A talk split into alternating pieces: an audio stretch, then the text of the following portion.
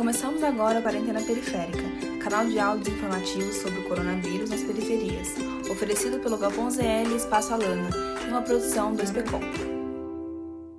Os cientistas estimam que existe mais vírus na Terra do que estrelas no universo, e não podemos enxergá-los.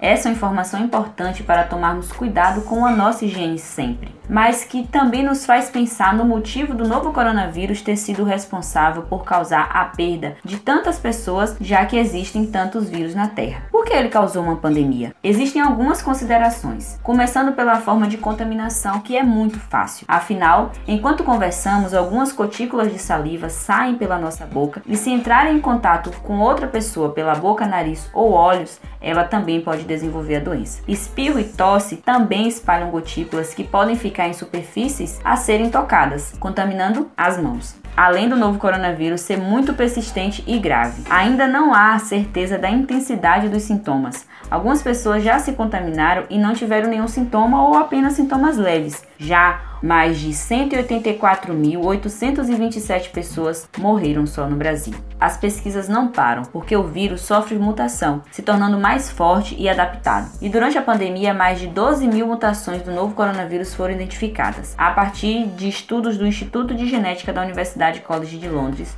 em 99 países diferentes. Por isso, precisamos reforçar os cuidados.